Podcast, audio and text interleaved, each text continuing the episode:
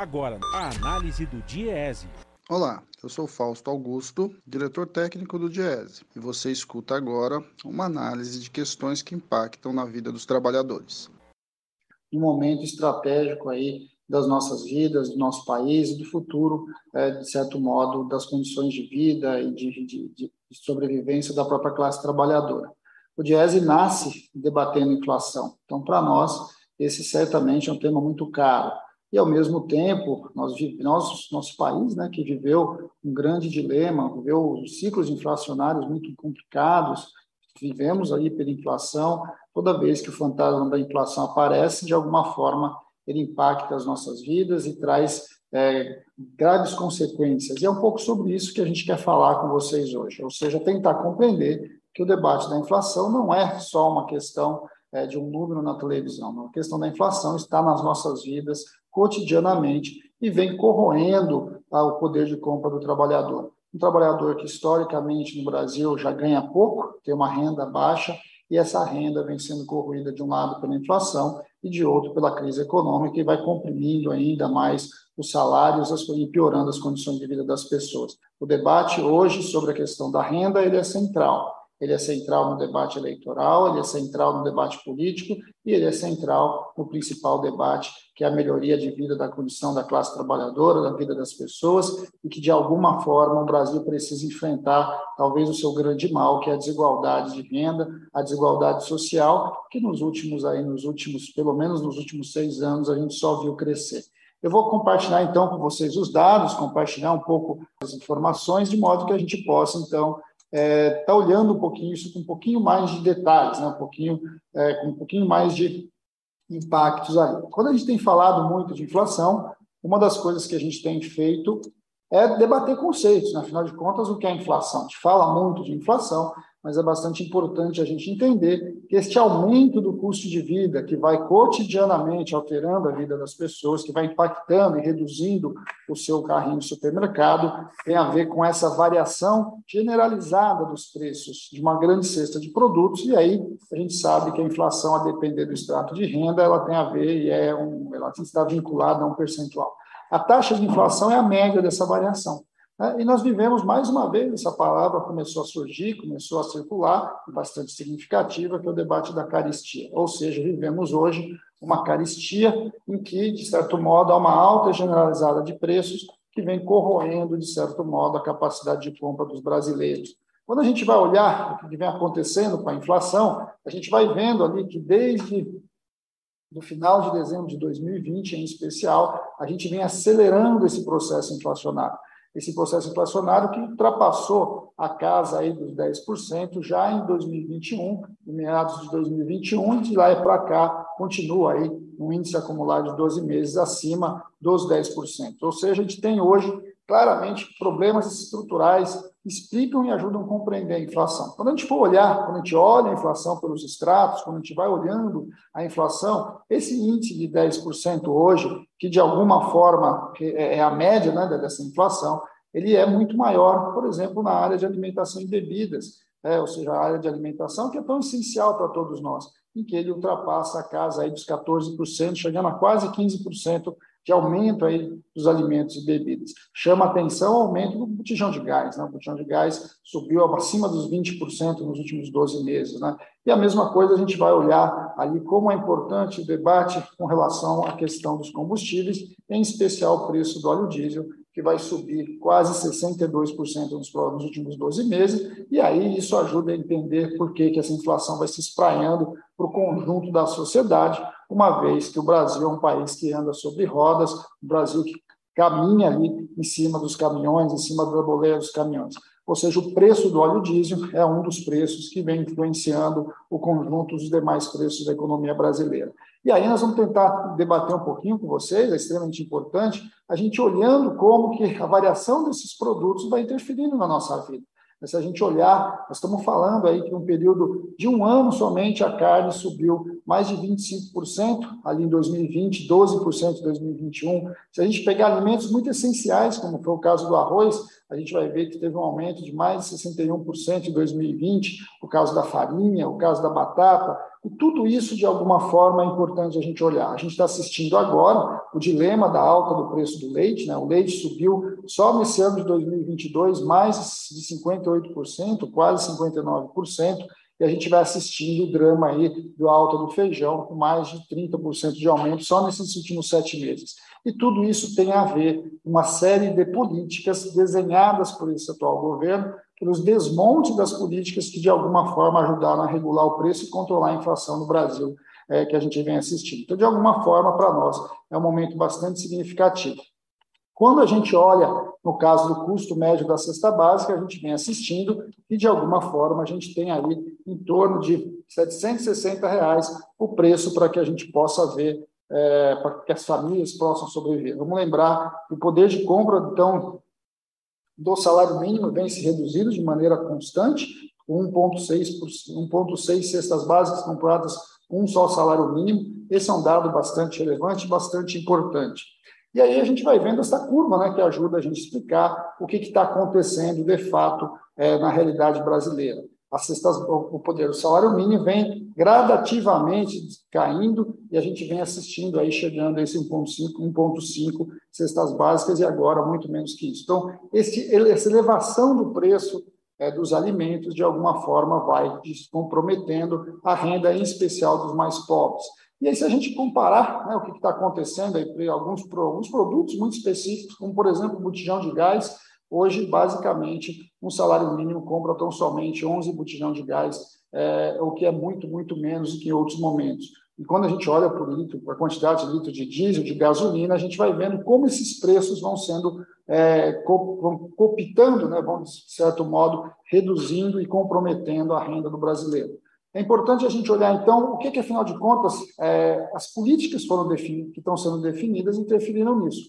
Não há a menor dúvida que a taxa de câmbio é uma delas, ou seja, a desvalorização cambial, de certo modo, levou o país a conjuntos de seus produtos hoje estão certamente atrelados ao câmbio, atrelados ao dólar, e esse preço, quando sobe, sobe por ali também. É, é importante olhar que as escolhas que nosso país tem feito têm, de certo modo, indicado encaminhado para que parte bastante importante das nossas estruturas, tanto produtiva quanto do setor de alimentação, estejam diretamente vinculadas a este mundo aí é, do mercado internacional. E aí isso ajuda a gente a entender por que, afinal de contas, os preços lá fora sobem, sobem aqui dentro. No caso dos alimentos, em especial na questão dos grãos, é fundamental a gente compreender o papel que este governo teve no desmonte dos nossos estoques reguladores e aí, em especial, com o esvaziamento da Conab e abandonar a política em que você, de certo modo, vai regulando o preço dos nossos produtos que são vendidos para exportação, que a gente chama de commodities, no mercado nacional. A gente assistiu, por exemplo, como foi falado na questão do arroz, o Brasil simplesmente vendeu boa parte da sua safra de arroz em 2020 e depois, no final do ano, ali, já no meio da pandemia, faltava arroz e o arroz subia de maneira astronômica e você não tinha mais nenhum tipo de estoque aqui no país.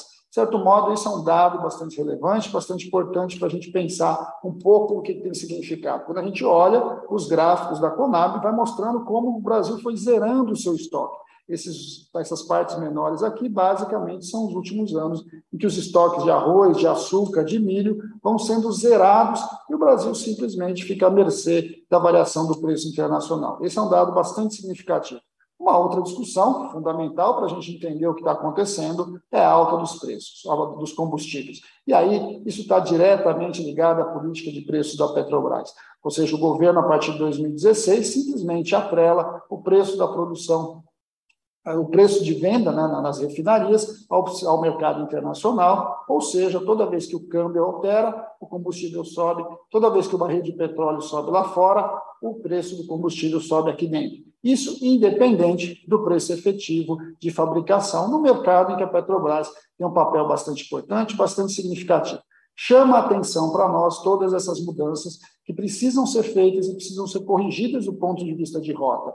Não é possível o Brasil, que é quase autossuficiente na produção de gasolina e produz 70% do óleo diesel, a um custo infinitamente mais baixo, em cerca de em torno de 14 dólares por barril, tenha que vender no seu mercado interno alguma coisa acima dos 100 dólares por barril produzido. Quando a gente olha para isso, a política de preços da Petrobras implementada a partir de 2016 e intensificada no governo Bolsonaro, simplesmente foi a maior transferência de renda dos mais pobres para os mais ricos no último período democrático brasileiro. É um absurdo que a gente vem assistindo que, enquanto todos os produtos vão subindo e a renda vai caindo, a Petrobras, por exemplo, no último semestre agora, distribui mais de 130 bilhões de, de, de lucros e dividendos para os seus acionistas. É efetivamente a privatização da maior empresa de energética do Brasil, de um lado, e de outro, de uma enorme transferência de renda dos mais ricos, dos mais pobres para os mais ricos.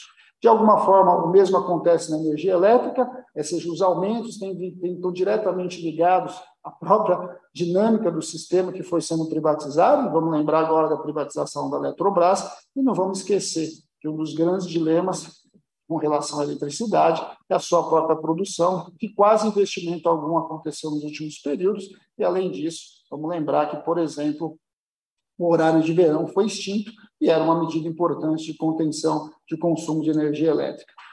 As, as grandes escolhas também interferiram no prato do brasileiro, ou seja, a comida, boa parte da comida que chega no Brasil, na, no, no, no, nos nossos pratos, nos pratos das famílias brasileiras, vem das, da agricultura familiar.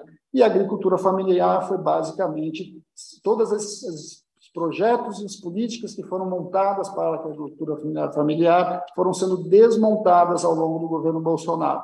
Chama atenção o desmonte do PAA, o Programa de Aquisição de Alimentos, chama atenção a, desmontagem do PNAE, ou seja, o Programa de Aquisição de Alimentação Escolar, toda a estrutura de apoio à agricultura familiar foi sendo desmontada e a estrutura de crédito também. Isso significou o quê? Uma parte significativa da agricultura familiar vai deixando de produzir de um lado e vai simplesmente transferindo as suas rendas e as suas terras para a grande indústria, para a agroindústria. E aí a gente vai ver a falta de diversos produtos, como foi recentemente a alta do preço, por exemplo, da cenoura.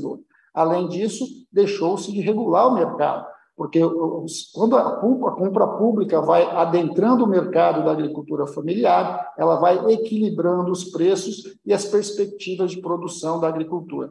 Isso tudo foi sendo desmontado e isso ajuda a explicar por que, que a alimentação, afinal de contas, subiu tanto e tem sido tão difícil para o conjunto dos brasileiros. Essa é uma discussão que precisa ser feita e que, de alguma forma, precisa ser retomada de maneira urgentemente. Fortalecer a agricultura familiar é, de certo modo, garantir a soberania alimentar da população brasileira, mas também reduzir os preços e controlar a inflação na ponta dos alimentos. Então, quando a gente vai olhando, de certo modo, desmonte dos estoques reguladores, desmonte das políticas de apoio à agricultura familiar e a política de preços da Petrobras, explicam, de certo modo, a nossa inflação e explicam porque esse debate é, antes de mais nada, um debate relevante para o atual cenário brasileiro.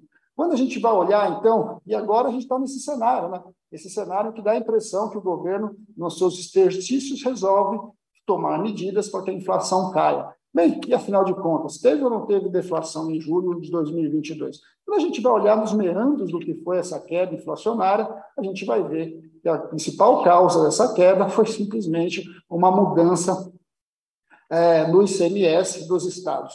Tem uma mudança dos ICMS que tem um preço alto para cada município e para os estados, de um lado, e de outro, de fato, não ataca o real problema.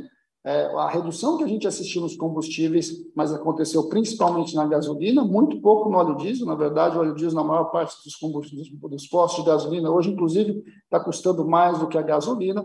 Isso vai mostrando o quão é o foco do atual governo. Chama atenção, é importante que a gente olhe que esta deflação, na verdade, não é uma deflação. Na verdade, nada mais é do que um momento efetivo ali em que o governo simplesmente o governo simplesmente retira recursos de estados e municípios para tentar transferir mais renda para alguns setores que, de certo modo, estão motorizados. É importante a gente saber que, por exemplo, cidades como Campinas perderam cerca de 75 milhões de receitas com relação ao fundo de participação é, do ICMS. A mesma coisa acontece com Diadema, perdendo mais de 25 milhões. Fortaleza perdeu 163 milhões de reais Porto Alegre, 73 milhões e meio, Salvador, mais de 100 milhões de reais, e isso tem um impacto direto na vida das pessoas. Afinal de contas, é com esses recursos que saúde e educação são financiados. Vamos lembrar também, como você não muda a política de preço da Petrobras, inevitavelmente esses preços simplesmente voltarão a subir, então logo o câmbio se altere e o preço do barril do petróleo suba lá fora. Ou seja, você de novo tira recursos dos mais pobres, transfere para os mais ricos e, além disso tudo, não resolve o problema de fundo com relação ao preço dos combustíveis no Brasil. Tudo isso é bastante importante e é algo que a gente precisa fazer, precisa discutir e precisa levar neste momento de debate para o conjunto da população brasileira. Ou seja, é importante a gente entender que, além de tudo isso, a gente vem num processo de crise econômica e que tem como marco, entre outros, a reforma trabalhista de 2017, e que, de modo, vai mostrando para nós os grandes dilemas do nosso mercado de trabalho. Um mercado de trabalho extremamente informalizado, ou seja, com um conjunto de trabalhadores bastante grande, mais da metade do mercado de trabalho ou está desempregada ou está informal, e com uma renda que cai, uma renda que cai gradativamente, ou seja, ampliando o nosso fosso da desigualdade. Não dá para pensar, não dá para falar em caristia sem falar em renda. E a renda do brasileiro vem cotidianamente caindo cada vez mais e vem caindo sistematicamente. Hoje é bastante triste pensar que 40% da população brasileira sequer atinge a renda de 400 reais. Ou seja, isso vai ajudando a gente a entender por que, que a nossa desigualdade aumenta, né? por que, que, de alguma forma, esse índice de Gini, que vai mostrando a desigualdade, como ele vai aumentando e cada vez os mais ricos ficam mais ricos e os mais pobres ficam mais pobres. De alguma forma, esse é um dado que ajuda a gente a compreender como nós voltamos ao marco da fome aumento dos preços, em especial dos alimentos, de um lado, diminuição da renda do outro, isso vai levando, inevitavelmente, ao que a gente está assistindo, é que é o Brasil voltar ao mapa da fome e as populações mais pobres viverem o dilema de não ter o que comer. Como a gente vai olhando, como recentemente a pesquisa vai mostrando para a gente, cerca de 33 milhões de brasileiros hoje passam fome um dado bastante, bastante avassalador, um país que já tinha saído do mapa e um país que está entre os três maiores produtores de alimento. Um país que coloca uma parte da sua população nas filas de ossos e na fila aí é, das peles de frango, quando o Brasil também está entre os três maiores produtores é, de proteína animal do mundo. Esse é o Brasil da desigualdade, o Brasil que foi sendo criado a partir de uma outra visão, que não uma visão incluída, uma visão de inclusão, uma visão de redução das nossas desigualdades. Chama atenção o fato de mais de 125 milhões de brasileiros, ou seja, mais da metade da nossa população brasileira, vive hoje algum grau de segura de insegurança alimentar. Ou seja, ele não sabe se tem comida no prato na sua próxima refeição. Compreender a inflação para nós é fundamental para que a gente possa compreender que, de alguma forma, a inflação é um dos mecanismos mais eficazes de transferir renda dos mais pobres para os mais ricos. Aumento da desigualdade, aumento, aumento da pobreza e da miséria no país. A inflação, é importante nós terminarmos aqui dizendo, não é simplesmente um fenômeno. A inflação é uma escolha, uma escolha que o atual governo de certo modo, vem induzindo desde o seu início, e que, de alguma forma, não quis interferir, não quis, não quis de certo modo, é, agir sobre, e agora vem no momento eleitoral tentando reorganizar ou colocar medidas que, no final das contas, pouco impacta de maneira estrutural as causas que levam a uma inflação de mais de 10%. Vamos lembrar que, além disso, junto com a inflação, tem a taxa de juros alta taxa de juros alta, de novo, transfere renda dos mais pobres para os mais ricos. Diminui o crédito disponível, tanto das, das famílias quanto das empresas, e, de novo, segura uma economia que já não cresce há muito tempo. Crescer é fundamental, mas mais importante do que crescer é crescer e desenvolver socialmente o nosso país, reduzir a desigualdade e distribuir renda. De alguma forma, esse é o recado que nós aqui do DIESE trazemos nessa 17ª jornada de debates. Debater a inflação, debater a caristia, debater a renda é, sem sombra de dúvida, uma das principais questões colocadas no Brasil que precisa se rediscutir.